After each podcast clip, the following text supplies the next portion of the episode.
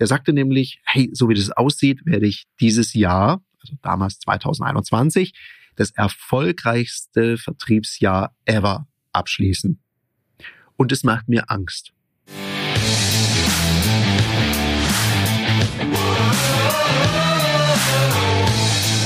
Herzlich willkommen bei dem Podcast Die Sales Couch Exzellenz im Vertrieb mit Tarek Abodela. In diesem Podcast teile ich mit dir meine Learnings aus den letzten 20 Jahren Unternehmertum und knapp 30 Jahren Vertrieb. Schneller, besser, weiter. Herzlich willkommen bei einer weiteren Folge von der Sales Couch und zwar der ersten Folge in diesem Jahr in 2022. Ich freue mich auf das 2022 mit dir gemeinsam und vielleicht gleich vorab noch einen Tipp. Ich merke das, das hat äh, zwischen den Jahren sehr viel stattgefunden, dass immer mehr von euch mit mir in Kontakt treten, insbesondere über Instagram. Darum auch folgender Tipp. Wir werden auf Instagram noch das ein oder andere Format launchen und austesten, was dich da so weiterbringt. Von daher folg mir doch da gerne auch auf Instagram, tritt da in Kontakt mit mir. Du findest mich da ganz einfach. Link ist in den Show Notes und ansonsten auch ganz einfach Tarik-Abulela und dann kommen wir schon zusammen. Schneller, besser, weiter. Warum sage ich das? Gerade gegen Ende des Jahres 2021 hat jemand, mit dem ich da sehr eng zusammenarbeite, trat mit so einer Frage an mich. Und ich glaube, das ist eine spannende Frage, gerade wenn jetzt das Jahr so gestartet ist. Er sagte nämlich, hey, so wie das aussieht, werde ich dieses Jahr, also damals 2021, das erfolgreichste Vertriebsjahr ever abschließen.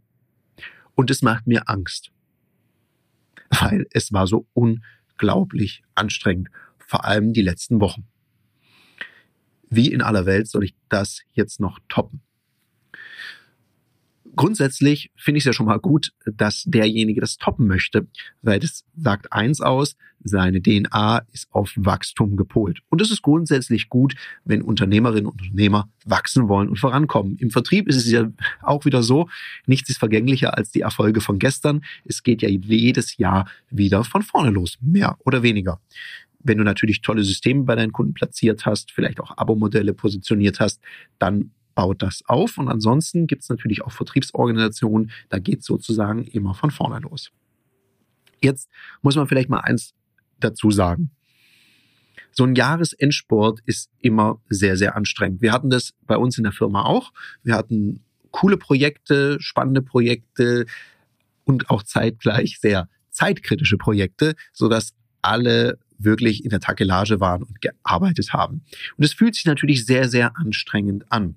Und jetzt läuft man immer Gefahr, eins zu tun.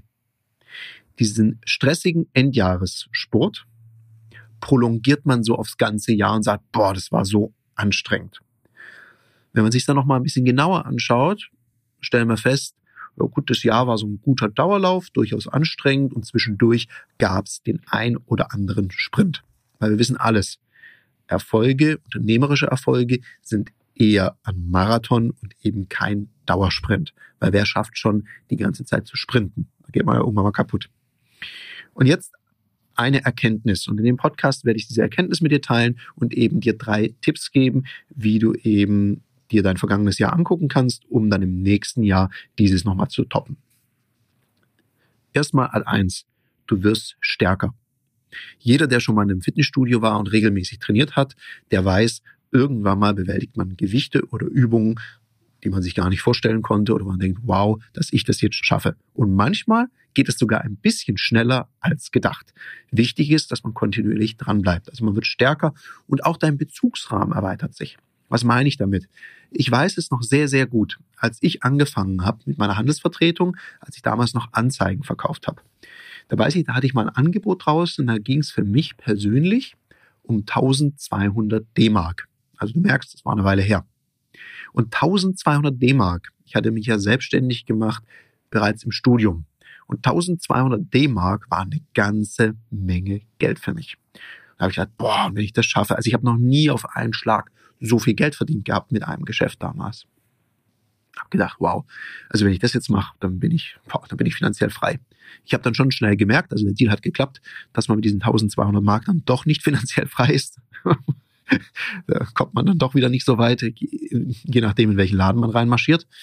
Nur eins habe ich gemerkt. Nachdem ich dieses Geschäft abgeschlossen habe, habe ich auch angefangen, größer zu denken, weil ich wusste ja, es geht. Das heißt also, du wirst auch mit deinen Kundinnen und Kunden großvolumiges Geschäft abschließen, weil du es einfach gewohnt bist. Also du gewöhnst dich daran. Das ist mal Ad eins. Jetzt zu den drei Tipps, was du machen kannst. Erstens mal empfehle ich dir eins. Analysiere doch mal das Jahr. Da würde ich mal ganz genau drauf schauen, welche Projekte oder welche Geschäfte mit welchen Kunden liefen denn gut? Wo war denn der größte Need? Kannst du daraus gegebenenfalls aus dieser Kundengruppe mal schauen nach dem Motto, wo es einen solchen Kunden oder eine solche Kundin gibt, da gibt es möglicherweise noch mehr. Könntest du da deine vertriebliche Anstrengung drauf richten? Das würde ich mal sehr gut angucken. Auch anschauen, hat es denn kaufmännisch Sinn ergeben? Weil nur weil du viel gearbeitet hast, gerade wenn du jetzt selbstständig bist oder Unternehmerin, Unternehmer bist, dann ist ja viel Arbeiten nicht immer damit verbunden, dass der Ertrag auch gestimmt hat in dem Projekt. Weil es gibt Projekte, das gehört eben zum Lernen auch dazu, hat man unglaublich viel gearbeitet und am Ende vom Tag ist halt nicht so viel hängen geblieben. Also auch zu überprüfen, welche Geschäfte und welche Geschäftsfelder haben den Sinn ergeben und wo kannst du in gewisser Weise standardisieren oder auf Ressourcen zurückgreifen, die du sehr einfach multiplizieren kannst. Und das ist mal das Erste. Das Zweite ist, auch mal zu schauen. Ich glaube, da reagieren viele Selbstständige oder viele Unternehmerinnen und Unternehmer zu spät. Ich weiß es aus eigener unternehmerischer Erfahrung, ich habe da auch zu lange gewartet, nämlich mit dem nächsten oder der nächsten Mitarbeitenden. Weil ich merke das immer wieder, wenn der Kundenstamm wächst, Kundinnen und Kunden, die haben ja dann auch mal Anfragen oder irgendwas, was sie brauchen, je nachdem, wie dein Geschäftsmodell läuft. Und irgendwann mal verwaltet dich dein Kundenstamm. Das heißt, du hast gar keine Zeit mehr, dich um deine Prozesse zu kümmern, neue Mitarbeitende aufzubauen und vor allem auch neue weitere Kundinnen und Kunden zu gewinnen. Also von daher stell lieber früher als zu spät einen weiteren Mitarbeiter, eine weitere Mitarbeiterin ein, die dich in Dingen ersetzen kann, wo es dich selber nicht wirklich dafür braucht. Wenn du jetzt sagst, naja gut, ich bin angestellt im Vertrieb, dann schau doch mal an, welche Prozesse kannst du ein bisschen standardisieren. Das heißt Angebotsvorlagen oder auch so E-Mail-Texte, Terminbestätigung und so weiter und so fort. Da gibt's ja ganz tolle Programme, wo du über Textersetzung einfach so Standardbestätigungstexte und so weiter reingeben kannst und damit dann arbeiten kannst. Das spart dir jede Menge Zeit. Das war damals für mich eine sehr einfache Geschichte. Oder zum Beispiel, dass ich aufgehört habe, immer so viele Angebote zu schreiben weil ganz viele Menschen, mit denen man spricht, die brauchen gar kein Angebot oder das Angebot ist mehr oder weniger schon die Auftragsbestätigung, wo man einfach einen Knopf dran machen kann und auch mal vorfühlen kann und sagen, okay, wir liegen vom Investitionsvolumen im Bereich von 3.000 bis 6.000 Euro. Ist es was, wozu Sie gleich Ja sagen können? Und wenn er sagt, ja, ja, klar, das können wir machen, dann sage ich, was muss denn da drin stehen in der Auftragsbestätigung? Und dann kriegt derjenige oder diejenige direkt eine Auftragsbestätigung. Ich merke eins, viele, viele Leute verschwenden unglaublich viel Zeit, unglaublich viel Zeit, so nach dem Motto Send and Pray mit so einem Angebot und man hört nie wieder was von den Menschen oder telefoniert ewig hinterher und man hätte ja auch den Abschluss gleich machen können in dem Moment, wo man miteinander spricht, weil so ein Gespräch zeigt ja meistens ein gewisses Interesse, vor allem dann, wenn man einen Termin vereinbart hat. Jetzt mal was anderes. Wann trainierst du eigentlich deine Führungs- und Verkaufsfähigkeiten? Jetzt hast du hoffentlich nicht gesagt, immer in meinem Alltag.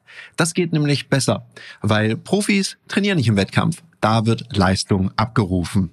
Aus dem Grund bieten wir dir in einem geschützten Raum mit Gleichgesinnten auf unserer Plattform Ludoki Online die Möglichkeit zu trainieren, dich auszuprobieren, egal ob das jetzt Verkaufen ist, dafür gibt es Termine oder auch das Führen ist. Unter www.ludoki.com Schrägstrich Termine kannst du dir ab 49 Euro an Termin sichern. Also buch dir dein Ticket und jetzt geht's heiter weiter mit der Sales Couch. Und dann gibt's noch was. Neben der Analyse, neben den Prozessen gibt's auch die Planung. Und was mir damals sehr, sehr, sehr geholfen hat und auch noch heute sehr hilft, ist das Pareto-Prinzip. Also so das Thema, gibt so die Theorie, dass man mit 20 Prozent seiner Kunden 80 Prozent des Umsatzes generiert. Und überprüft es doch mal bei dir, das wäre auch die Analyse, dass du mal schaust, mit welchen Kunden generiere ich denn den meisten Umsatz und stimmt dann auch der Ertrag dahinter. Und dann auch zu schauen, okay, wenn ich mit 20 Prozent dieser Kunden 80 Prozent generiere, dann fokussiere dich auf diese. Je nachdem, wenn du ein wiederkehrendes Geschäft hast oder wenn du ein Abo-Modell hast, dann wäre es ja cool, genau diese Kunden direkt wieder zu aktivieren. Dann kannst du dir auch überlegen, wir haben das damals immer gemacht, ich habe dann so ein, zwei Tage mich mit meinem Team eingeschlossen. Also wir alle, wirklich alle Kunden durchgegangen haben Entscheidungen getroffen. Also die Bestandskunden haben geschaut, Bestandskunde A gehört zu der Kategorie mittelgroßer Kunde. Und dann haben wir geschaut, bucht er denn das, was mittelgroße Kunden in der Regel buchen können bei uns? Wenn nicht, dann wurde eine Entscheidung getroffen.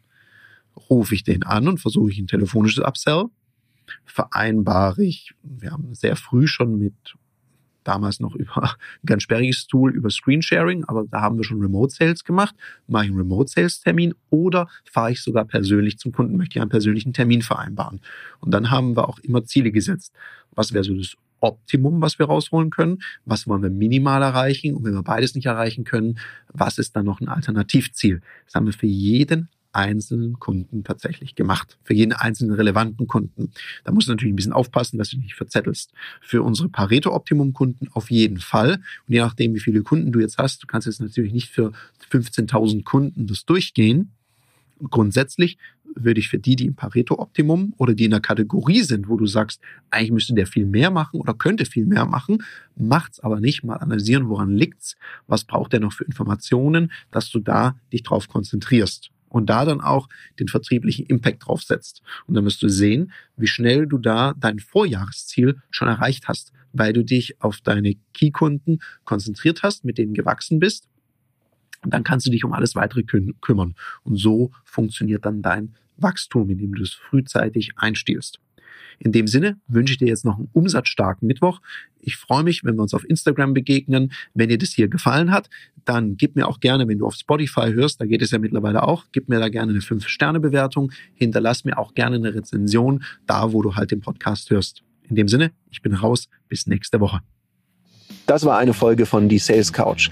Danke, dass du hier deine Zeit investiert hast und bekanntlich bringt ja die Investition in dich selbst die beste Rendite. Und eins noch, ganz wichtig, vom Zuschauen ist noch niemand Meister geworden. Also, setz die Erkenntnisse, die du aus diesem Podcast gewonnen hast, für dich persönlich um. Wenn dir der Podcast gefallen hat, dann lass mir eine 5-Sterne-Bewertung da, hinterlass einen Kommentar und vor allem abonniert diesen Kanal, damit du in Zukunft keine Folge mehr verpasst. Und wenn du jetzt das Gefühl haben solltest, dass du jemanden kennst, der diesen Content auch unbedingt erfahren sollte, dann teil den mit ihm, weil Sharing is Caring und in diesem Sinne viel Erfolg beim Umsetzen.